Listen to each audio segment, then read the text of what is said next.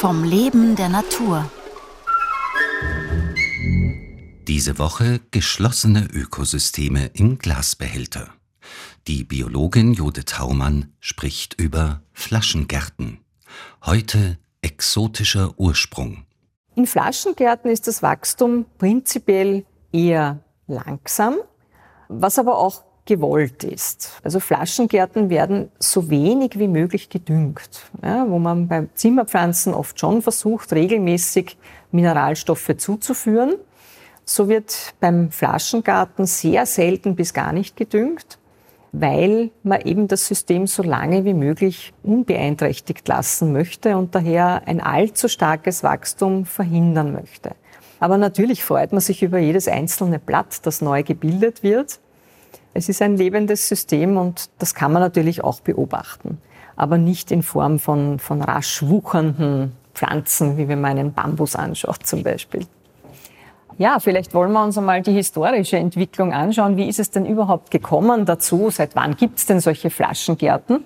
Pflanzentransporte gibt es schon sehr lange. Richtig groß ist das Interesse dann im 17., 18. Jahrhundert geworden. Da hatten vor allem die Herrscherhäuser, Königshäuser ein massives Interesse an exotischen Pflanzen. Vor allem aus Repräsentationszwecken. Es war natürlich toll, wenn man da zu empfängen dann äh, tropische, exotische Pflanzen herzeigen konnte oder auch Bananen anbieten konnte, die anders äh, einfach nicht nach Europa gelangt sind weil das Transportmittel damals waren natürlich die Schiffe. Und die Transportdauer waren mehrere Wochen bis zu mehrere Monate. Das war eher die Regel.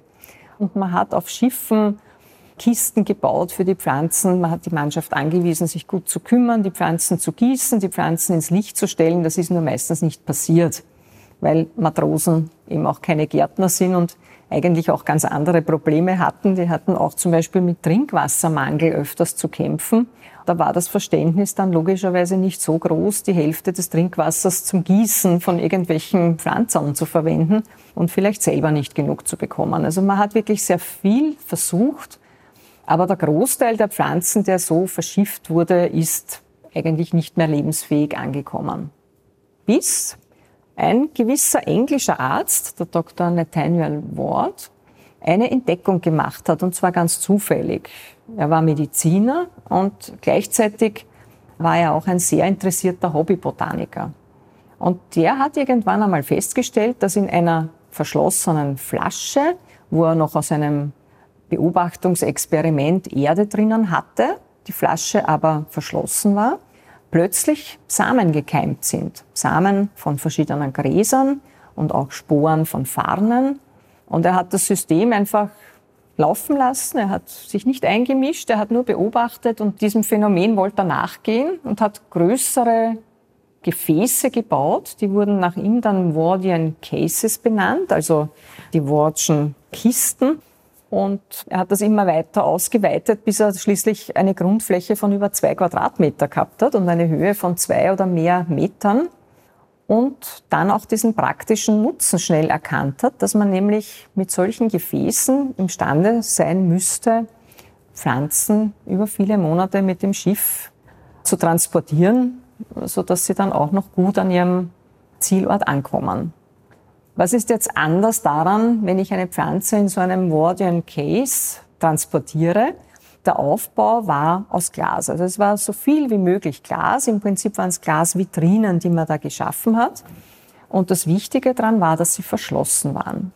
Und zweitens natürlich, dass sie auf dem Transport ins Licht gestellt wurden. Die abgeschlossene Atmosphäre unter Glas ist wichtig, weil einerseits Licht zu den Pflanzen kommen muss und zweitens, weil ich mir das Gießen dadurch erspare. Das heißt, mit dem Trinkwasser konnte tatsächlich dann die Mannschaft versorgt werden. Morgen um 5.09 Uhr praktische Gestaltung.